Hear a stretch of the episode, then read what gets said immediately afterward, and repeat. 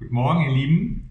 Heute ist Karfreitag und wir gedenken heute daran, dass Jesus hingerichtet wurde am Kreuz und davor völlig unschuldig verurteilt wurde. Das Protokoll dieser Gerichtsverhandlung, die zu diesem Urteil führte, die können wir nachlesen in Lukas 23. Und wir finden da auch die Anklagepunkte, also das, was Jesus eigentlich vorgeworfen wird, was er anscheinend angeblich falsch gemacht hat.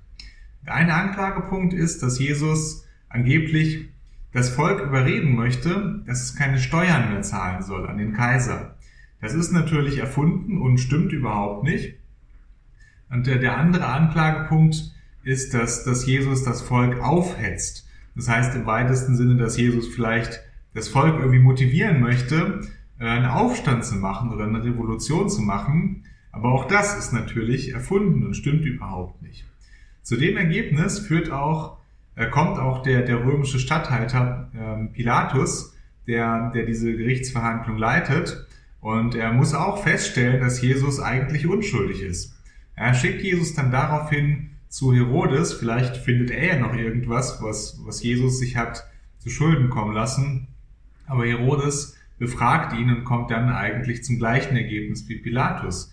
Er kommt zum Ergebnis, dass Jesus unschuldig ist und schickt Jesus dann unverrichteter Dinge wieder zu Pilatus. Und Pilatus bleibt jetzt nichts anderes übrig, als sich vor das Volk zu stellen und zu sagen, ich habe diesen Mann befragt, ich habe dieses Gerichtsverfahren ähm, durchgeführt und bin zu dem Ergebnis gekommen, Jesus ist unschuldig. Und auch Herodes hat das, hat das Gleiche festgestellt und dieser Mann ist unschuldig.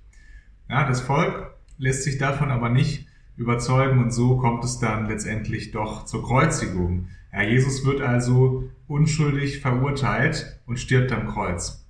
Beim Kreuz steht ein römischer Hauptmann, ja, der, der mit ansieht, wie Jesus dort leidet und wie Jesus stirbt. Wir wissen nicht, vielleicht war dieser Mann, dieser römische Hauptmann auch schon bei der Gerichtsverhandlung dabei, das kann auch sein.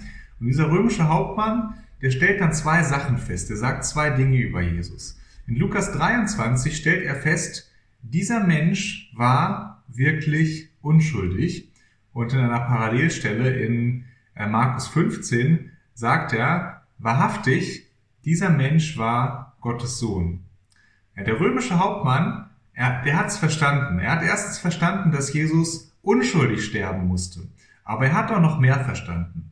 Er hat verstanden, dass Jesus unschuldig war vor dem Gesetz, vor dem weltlichen Gesetz, das in Rom galt. Aber er hat auch verstanden, dass Jesus unschuldig war vor dem Gesetz Gottes. Und diese Erkenntnis, die führt dann dazu, dass er wirklich einsieht und versteht, dass Jesus Gottes Sohn war und er sich daraufhin zu Jesus bekehrt. Zumindest verstehe ich diese Aussage so, dass, dass sich der römische Hauptmann hier zu Jesus bekehrt. Und das, was der römische Hauptmann beim Kreuz erlebt, das können heute auch Menschen um uns herum erleben. In 1. Petrus 2, Vers 12 sagt Gottes Wort uns, und führt euren Wandel unter den Nationen gut, damit sie, worin sie gegen euch als Übeltäter reden, aus den guten Werken, die sie anschauen, Gott verherrlichen am Tag der Heimsuchung. Ja, führt euren Wandel unter den Nationen gut.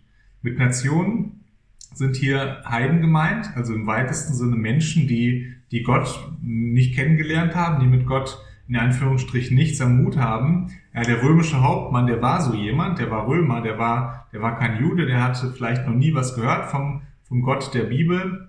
Und ähm, definitiv hat ja Jesus seinen Wandel vor den Nationen gut geführt. Er hat sich nicht zu Schulden kommen lassen. Das bestätigt ihm ja sein Richter, das bestätigt ihm ähm, Pilatus. Und das soll auch ein Beispiel für uns sein. Ja, wir sollen auch unseren Wandel unter den Nationen gut führen. Wir sollen uns nichts zu Schulden kommen lassen vor dem Gesetz dieser Welt. Ja, wir sollen nicht bekannt sein als Raser. Ja, wir sollen unsere Steuererklärung ähm, gewissenhaft machen.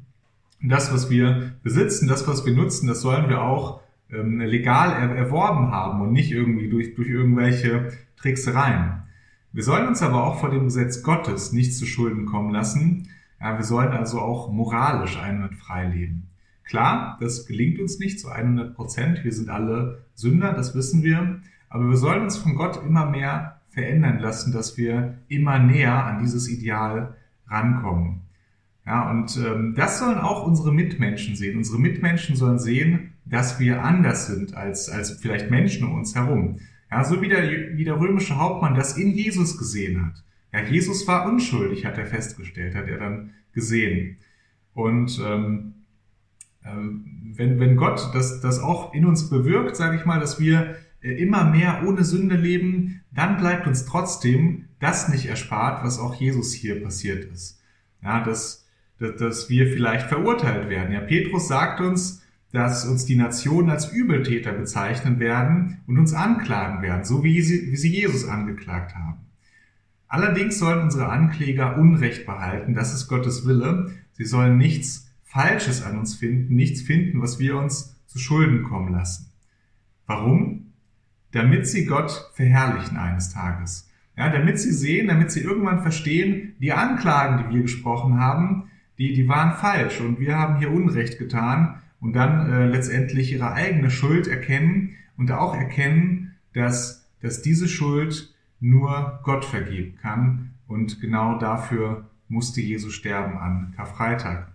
Ja, unser Leben soll also evangelistisch sein, es soll ein Ausrufezeichen, es soll ein Statement sein in dieser Welt gegenüber unseren Mitmenschen. Und Jesus macht uns das vor, wie das geht. Und, und daraufhin hat sich ja der, der Hauptmann am Kreuz bekehrt. Lasst uns heute also dankbar sein, dass Jesus dieses Opfer auf sich nimmt, dass er stirbt für unsere Schuld, damit wir nicht damit wir nicht verurteilt werden, damit wir freigesprochen werden von der Sünde. Und lasst uns auch weiter von Gott verändern lassen, ähm, damit wir uns in unserem Leben nichts zu Schulden kommen lassen und Menschen das sehen und sich daraufhin zu Gott bekehren. Gott segne dich.